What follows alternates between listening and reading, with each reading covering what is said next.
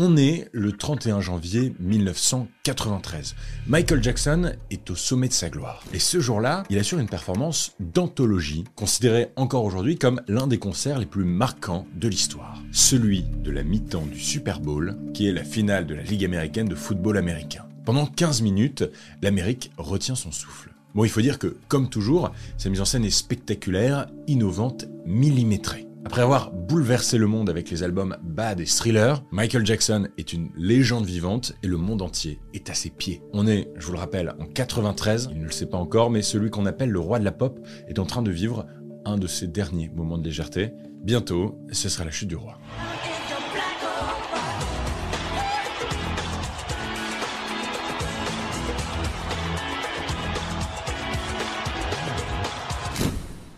L'histoire de Michael Jackson, elle commence le 29 août 1958 à Gary, dans l'état de l'Indiana, au sud de Chicago. Michael, c'est le septième enfant de Joseph, dit Joe, et de Catherine Jackson. Enfin, en réalité, c'est le huitième enfant parce que, avant lui, les parents de Michael avaient eu des jumeaux, mais l'un d'entre eux est mort à la naissance. Après Michael, Joe et Catherine auront encore deux autres enfants, ce qui fait un total de neuf gamins à la maison. Une maison qui n'a pourtant que deux chambres. La famille Jackson n'a vraiment pas beaucoup d'argent. Joseph travaille un peu en tant qu'ouvrier et Catherine est vendeuse à mi-temps avant de se consacrer entièrement à l'éducation de ses enfants. Les fins de mois chez eux sont toujours très compliquées et les parents sont obsédés par le regret de leur vie. Euh, les deux étaient des grands passionnés de musique, mais malheureusement, ils ne se sont jamais fait un nom. Mais il y en a un dans le couple qui n'a pas renié totalement ses rêves, et c'est Joe, Joe Jackson, le père de Michael. Ça n'a pas marché pour lui, Ok, mais avec du travail, il est convaincu que ça pourrait marcher pour ses enfants. Alors progressivement, il organise un petit groupe de musique avec ses trois aînés. Jackie, Tito et Jermaine, et puis très vite, il remarque les talents des petits, Marlon et Michael. Rapidement, ils vont intégrer le groupe auquel on donne un nom. Ils sont cinq, les cinq Jackson,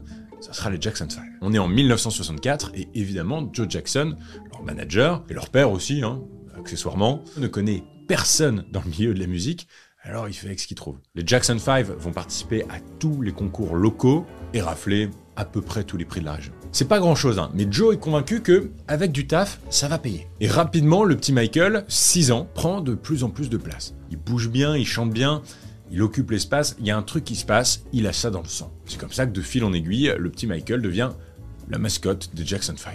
Joe est très très ambitieux pour ses fils, il se dit qu'ils n'ont rien à perdre. C'est comme ça qu'en 1968, toute la petite famille déménage à Détroit, dans le Michigan, là où se trouve, comme par hasard, le siège du label légendaire Motown, la maison de disques qui a fait connaître les plus grandes stars de la musique noire américaine. C'est le label, tu vois, de, Stevie Wonder, de Marvin Gaye, de Diana Ross. Et là, l'objectif de Joe, il est clair comme de l'eau de roche. Il veut séduire Berry Gordy, qui est le boss de la Motown, pour intégrer le label et exploser. Et en 68, ça tombe bien, parce qu'un casting est organisé, ce qui va permettre aux frères Jackson de faire leur preuve.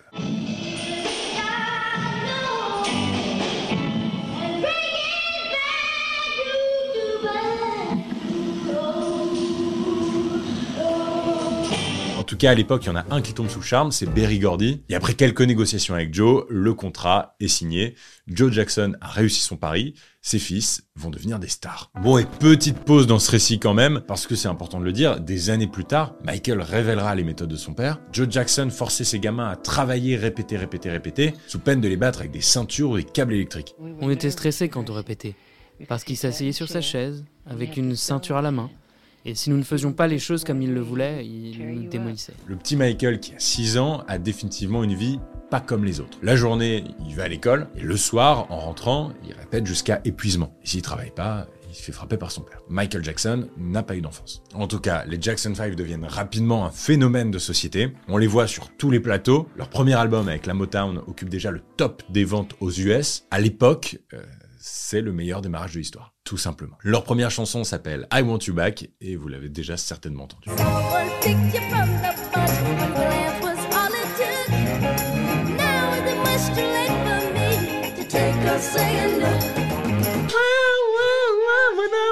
Mais ce qui fait passer les frères Jackson dans une autre dimension et qui permet à Michael de crever l'écran, c'est ça.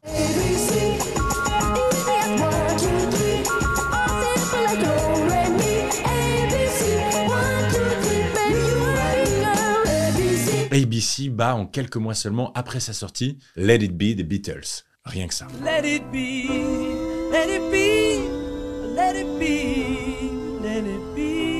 fait, fait, les quatre premiers singles des Jackson 5 sont numéro un des ventes aux États-Unis. La famille Jackson brille, Joe est aux anges. Il y a carrément un dessin animé consacré à la vie des frères Jackson. Ça s'appelle le Jackson 5 Show. Ce dessin animé raconte la vie des jeunes garçons et annonce leurs nouvelles chansons chaque semaine. Parti de rien, ils deviennent en 1979 les idoles d'une génération. Est-ce qu'il y a une question qu'on ne t'a pas posée encore? Um, Je pense qu'on m'a tout demandé, oui. Quand on lit tous ces magazines pour les fans, que ce soit dans le 16, le Fave, le Hype, le journal de Mickey ou un autre, la vie de ce pauvre garçon a été complètement décortiquée. Tout semble aller pour le mieux, la famille Jackson est la première famille noire à figurer en une du magazine Life, Michael en tête qui devient le chouchou de l'Amérique. Bon, la vérité c'est qu'en coulisses, la pression est intenable, les Jackson 5 enchaînent les dates, les tournées sans se reposer, le petit Michael commence à fatiguer, son père le pousse, et on pourrait croire que Joe est reconnaissant, mais pas du tout. Il se moque de Michael en continu et lui rappelle qu'il a un gros nez. Merci Joe, c'est cool. Sympa. Je suis toujours entouré d'adultes depuis que j'ai 5 ans, que ce soit en tournée, en coulisses, avec les musiciens ou les chanteurs. J'ai l'impression d'être un adulte depuis des années, depuis toujours. Progressivement, Michael, qui est au moins le chouchou des Américains, se fait proposer des projets solos et se détache tranquillement du groupe. On est en 1972, Michael a 13 ans et le public le découvre seul sur scène pour sa première chanson, Ben.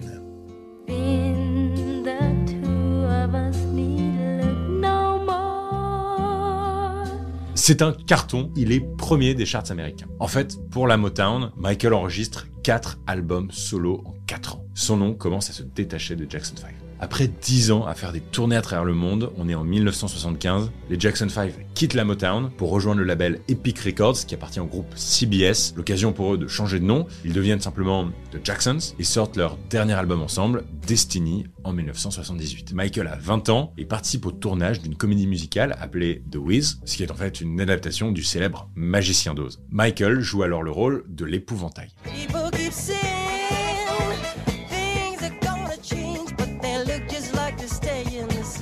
Pendant le tournage, entre les scènes, il se fait un copain, un certain Quincy Jones, qui est une légende du jazz, et il lui propose de produire un album solo. C'est parti. Ça y est, l'aventure peut commencer. Michael et Quincy vont passer quelques mois en studio pour écrire et composer, et en 1979, Michael sort son premier album solo, Off the Wall. Le nouveau visage de l'idole des jeunes apparaît. Michael marque alors une forme de rupture, c'est plus un gamin. Costume noir, nœud papillon, il propose un style très personnel entre funk, disco et jazz. Et ça donne ça.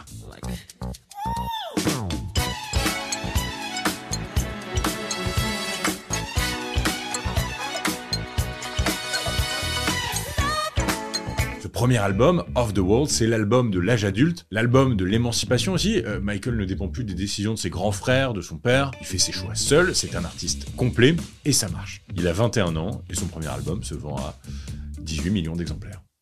C'est tout. Mais il y a un petit arrière-goût de seum, parce que même si son album est le plus vendu de l'année, il ne reçoit qu'un seul Grammy Award.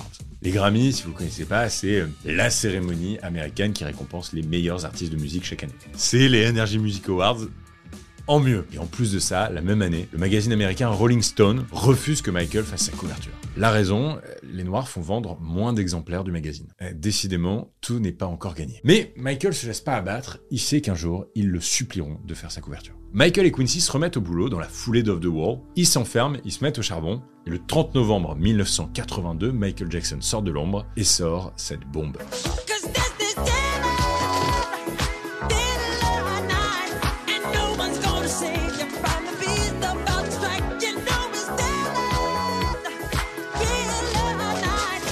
Bien comprendre que Thriller, c'est un séisme dans le monde de la musique. Cette fois, ça y est, Michael a son style bien à lui, reconnaissable parmi mille. Un mélange de disco, de rock, de pop, de funk. Tout y est. La réception de l'album est dinguissime. 37 semaines au top des hit parades, avec un album qui pourtant ne contient que 9 chansons. Et c'est reparti pour les records. En seulement un an, Thriller devient l'album le plus vendu de toute l'histoire de la musique. Encore aujourd'hui, là, en 2022, le record est inégalé. Bon, il faut dire qu'en seulement une année, le mec vend 37 millions d'exemplaires, et aujourd'hui, Thriller a été vendu à plus de 100 millions d'exemplaires. 100 millions. D'ailleurs, avec cet album, la revanche est prise, Michael rafle 8 Grammy Awards. I'm so happy. Je suis tellement heureux et fier. Je, je veux juste dire merci beaucoup.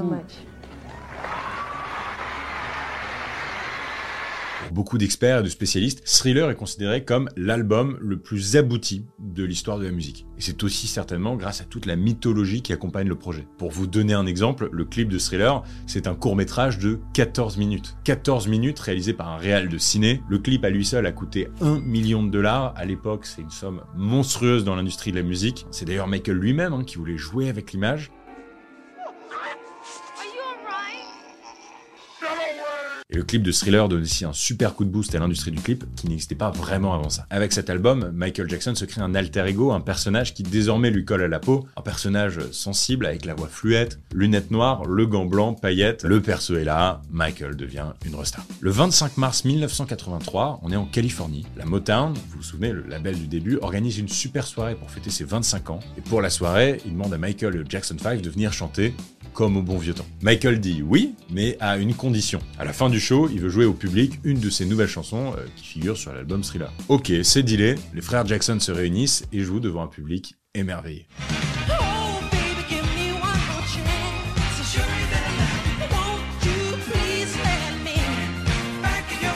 Et donc, comme prévu, après les anciennes chansons, Michael interprète un solo. Voilà. Et à partir de là, le reste appartient à l'histoire.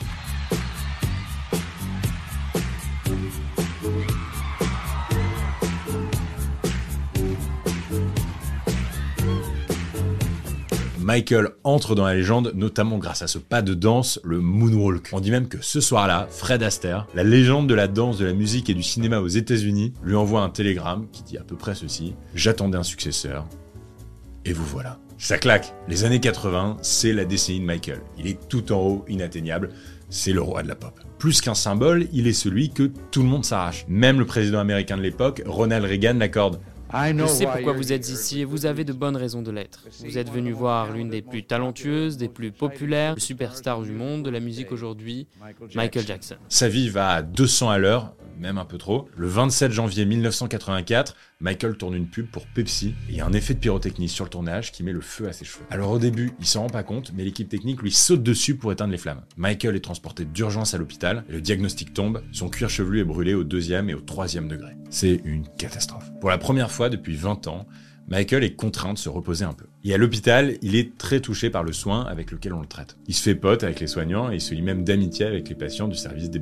Une fois soigné, Michael se dit qu'il doit agir pour les plus démunis. Il s'engage alors dans des œuvres caritatives, comme c'est le cas en 1985, où il s'associe avec le chanteur Lionel Richie pour écrire une chanson interprétée par les plus grands artistes de l'époque et dont l'argent récolté servira à lutter contre la famine en Éthiopie.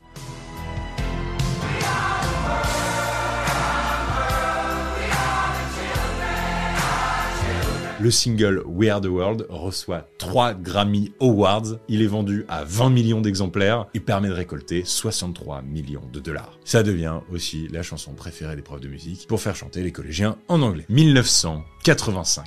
Michael a 26 ans. C'est la plus grande star de la planète et il décide de disparaître pour écrire un nouvel album. Pendant deux ans, il va travailler sans relâche, dans l'ombre, écrire une centaine de chansons, et en 87, il sort du silence avec ce titre. You know how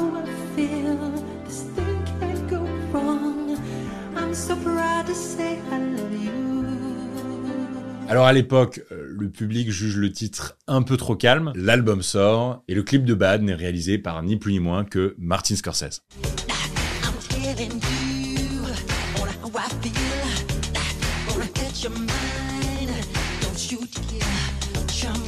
Alors finalement, Bad ne dépassera pas Thriller, mais ça reste l'un des albums les plus vendus de tous les temps. Fin 87, Michael fait une annonce, il part en tournée mondiale, et ça s'appellera le Bad Tour. Chaque concert est un événement, un show de deux heures avec danse, décor, pyrotechnie. Le Bad Tour bat un nouveau record, celui de la plus grosse tournée de l'histoire. 4,4 millions de billets vendus, 123 concerts dans 15 pays. Michael donne tout, il paraît infatigable, la planète entière de tous les âges, de toutes les communautés l'idolâtre, c'est du jamais vu. D'ailleurs, pour l'anecdote, en 88, il va jouer à Londres et il sait que bah, la princesse Lady Di va venir. Lady Di, si vous suivez la chaîne, vous connaissez désormais son histoire et l'affaire autour d'elle, mais là, Michael, exceptionnellement, décide de retirer la chanson Dirty Diana par euh, respect pour elle, quoi. Parce qu'en gros, euh, dirty, ça veut dire euh, sale, obscène, cochonne. Dirty Diana, c'est le prénom de la princesse. C'est pas cool, quoi. Mais le soir, avant le concert, la princesse vient voir la star et lui fait une confidence. C'est sa chanson préférée. La même année, en 88, Michael sort un premier film, Moonwalker, qui étonne encore. C'est un film musical particulièrement chelou, mais dans l'une des scènes, on peut découvrir un titre, Smooth Criminal. Michael et les danseurs défient la gravité en se penchant en avant à 45 degrés. Plus tard, le public découvrira qu'il y avait un brevet déposé sur les chaussures que portaient les danseurs. Dans le talon de la chaussure, il y avait une encoche pour s'accrocher à un clou sans tomber. Au début des années 90, Michael est incontestablement le roi de la pop, ça on le sait, mais c'est aussi le prince du royaume de Saint-Louis, situé au sud-est de la Côte d'Ivoire. En gros, grâce à des tests ADN, il a retrouvé des traces de ses ancêtres dans le pays et se rend donc sur place en 92. Et pendant cette très courte visite, il est nommé Prince du royaume. Bah oui, pourquoi pas Et malgré sa fame, le public commence à se poser une question. Qui est vraiment Michael Jackson? En fait, on ne sait pas grand-chose de lui. Il est très discret, très secret, très confidentiel. Il a un chimpanzé et un boa de compagnie. C'est qui ce mec? Et ce qui fait surtout beaucoup parler, c'est son corps. Son corps qui blanchit au fur et à mesure des années, sa peau devient donc de plus en plus blanche, son nez de plus en plus fin, ses cheveux de plus en plus lisses. Et en 1989, le monde entier découvre la nouvelle maison de l'icône, enfin la maison, euh, la propriété. Michael a acheté un ranch énorme en plein milieu de la Californie, dans lequel il a fait aménager un parc d'attractions, des manèges et même un zoo. Cet endroit a un nom et il s'appelle Neverland. Neverland, c'est un hommage à Peter Pan, le, pays imaginaire, le monde des enfants, le monde où on ne veut pas grandir. Michael a 34 ans et il a tout d'un enfant en fait. Et de plus en plus de rumeurs se répandent. On dit dans la presse qu'il renie ses origines afro-américaines, d'autres disent même que c'est une personne trans. Lui, ça le saoule. En 91, il répond à tout ça dans un album, Dangerous, avec deux clips. Le premier, c'est Black or White, à la fin duquel des visages de toutes les couleurs, d'hommes, de femmes, de jeunes, de vieux, se mélangent pour composer le sien. Le message est simple, il est pas blanc, il est pas noir, il est pas homme, il est pas femme, il est pas adulte, il est pas enfant. Il est Michael Jackson, une star universelle, la légende mondiale. Et le second, c'est Leave Me Alone. Au moins, le message est clair. Foutez-moi la paix. L'infatigable Michael Jackson relance une tournée, le Dangerous World Tour, dont l'intégralité des bénéfices sont reversés à des associations caritatives, notamment pour les enfants. Il lance d'ailleurs sa propre fondation et reçoit beaucoup d'enfants malades à Neverland. C'est comme ça que progressivement, on arrive en 1993, Michael passe beaucoup de temps avec ses amis à Neverland, mais le public s'interroge parce que ses amis ont entre 10 et 15 ans.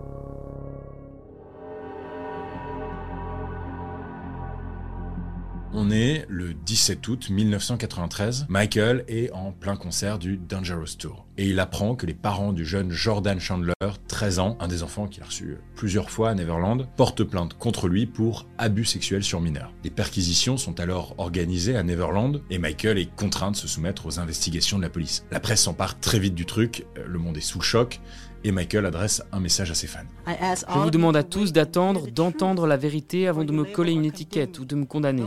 Ne me traitez pas comme un criminel parce que je suis innocent. Michael clame son innocence et le procès n'aura jamais lieu. Dès le début de l'affaire, le père de Jordan aurait fait savoir à Michael Jackson que si la star acceptait de s'arranger à l'amiable, la plainte serait aussitôt retirée. 20 millions d'euros plus tard, tout s'arrête. Je vous livre quand même la fin de cette affaire qui est glauquissime. Le père du jeune garçon s'est suicidé des années après. Jordan a révélé plus tard, après la mort de Michael, qu'il avait lancé de fausses accusations sous la pression de son père. C'est très flou, très complexe. D'un autre côté, euh, le chef des accusations n'est pas non plus un cas totalement isolé. En tout cas, il y a urgence, milieu des années 90.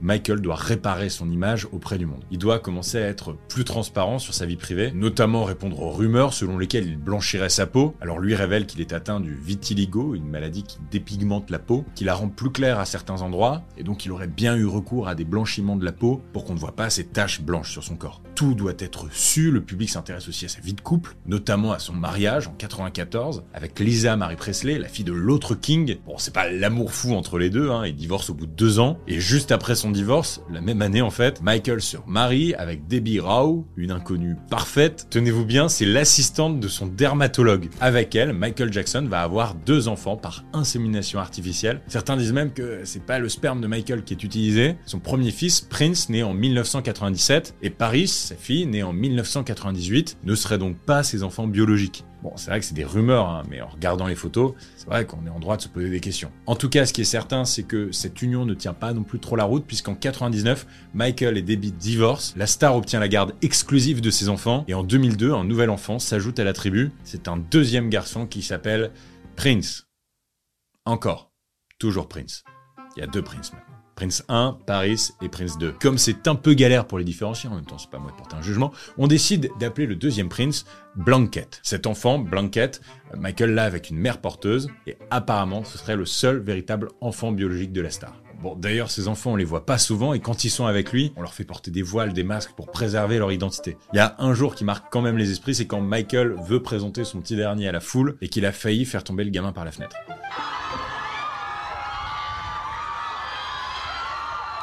Bref, à partir des années 90, les nouveaux albums de Michael Jackson, History et Invincible, remportent de moins en moins de succès et son nom est davantage attaché aux affaires judiciaires qu'au génie de sa musique. D'autant qu'en 2003, Michael n'arrange franchement pas son cas, euh, il fait des confidences à un journaliste dans le cadre d'une longue interview qu'il accorde au journaliste britannique Martin Bashir. Il va le suivre pendant de longs mois à Neverland. Il y a cette phrase que dit Michael dans le documentaire qui est très dérangeante. Michael Jackson dit qu'il dort régulièrement avec de jeunes garçons et qu'il ne voit pas en quoi c'est un problème. Mais est-ce vraiment approprié pour un homme de 44 ans de partager sa chambre avec un enfant qui n'est absolument pas de sa famille C'est quelque chose de très beau.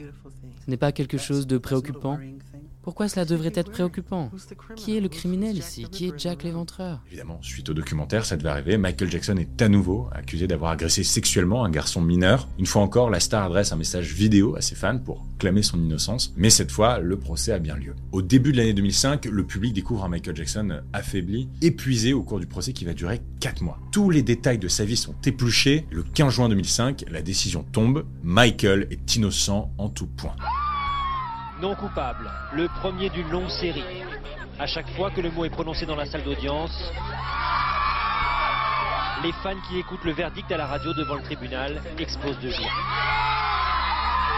Ils n'en reviennent toujours pas.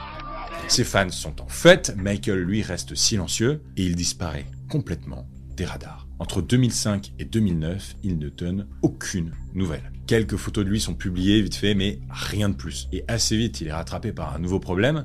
L'argent, ça coûte une thune Neverland, mais c'est un gouffre financier le truc. Michael Jackson est super endetté. En 2009, même s'il en a pas du tout envie, il est contraint d'accepter la proposition d'un promoteur de concert. Il veut organiser le grand retour du roi de la pop sur scène après des années d'absence. Michael Jackson a 50 ans, il hésite un peu, mais en fait, il a pas trop le choix. Il a plus de thunes. Pressé par l'urgence financière, il annonce sa nouvelle tournée, This Is It. Alors il prévient ses fans, ce sera son ultime show. En seulement 8 heures, les 50 000 premières places publiées sont vendues, mais avant le premier spectacle, on repousse les dates. Alors la rumeur se répand. Sa santé est en train de se dégrader, la star devrait se reposer. On est le 24 juin 2009, Michael Jackson rentre chez lui, il est 23h30, il est crevé par cette journée de répétition. Il va se coucher, très faible, très maigre. Comme il est devenu avec le temps un peu hypochondriaque, il appelle son médecin, Conrad Murray. Les deux hommes se connaissent bien, hein. quand Michael va mal, Conrad sait quoi faire. Il lui injecte une dose de propofol, un produit qui est anesthésiant. La nuit passe, et le 25 juin 2009, à midi, le cœur du roi de la pop s'arrête de battre. Le docteur Murray tente de le réanimer, sans succès, et à midi 20, il appelle les secours pour demander de l'aide le plus vite possible. À 13h25, Michael Jackson est transporté à l'hôpital, et une heure plus tard, la nouvelle tombe, Michael Jackson est mort. Good evening, everyone. We're beginning tonight with late news from Los Angeles. The LA Times is reporting that pop star Michael Jackson has died. Après un moment de flottement et d'informations contradictoires sur son état de santé, le chanteur a été officiellement déclaré mort tard dans la soirée. Le roi de la pop serait mort d'une overdose de propofol à 50 ans. My brother, Mon frère, le légendaire roi de la pop Michael Jackson, passed away on est décédé le jeudi 25 juin 2009 à 14h26. 2:26 p.m. Je me souviens vraiment d'apprendre la nouvelle par la radio dans la voiture de ma mère. Partout des images sont diffusées. Le corps de la star transporté par hélicoptère. Internet explose. Le monde de la musique a perdu son maître. Quelques jours plus tard, le président des États-Unis, Barack Obama, lui rend un dernier hommage. Vous savez, je pense que Michael Jackson restera dans l'histoire comme étant l'un de nos plus grands artistes. Je pense que son brio et son talent en tant qu'artiste euh, étaient couplés à une vie euh, personnelle, tragique et triste.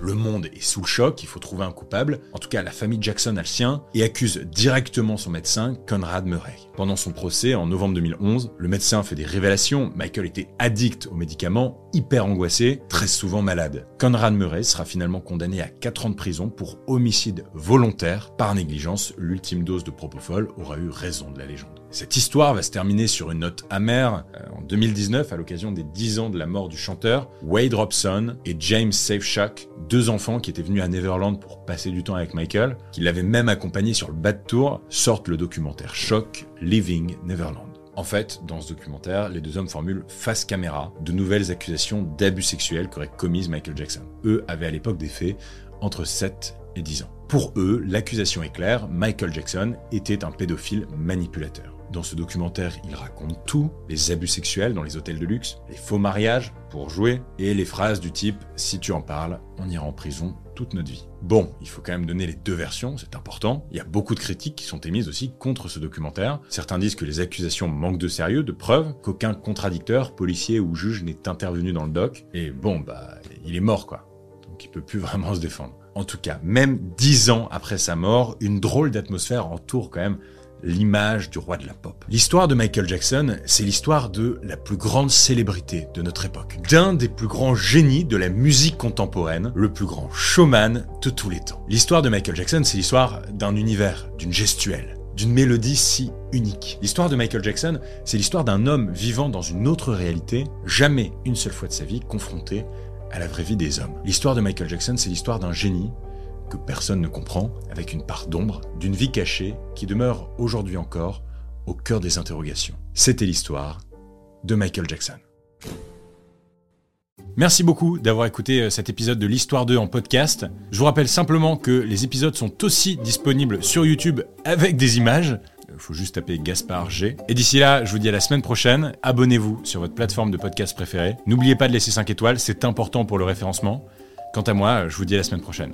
Tchau.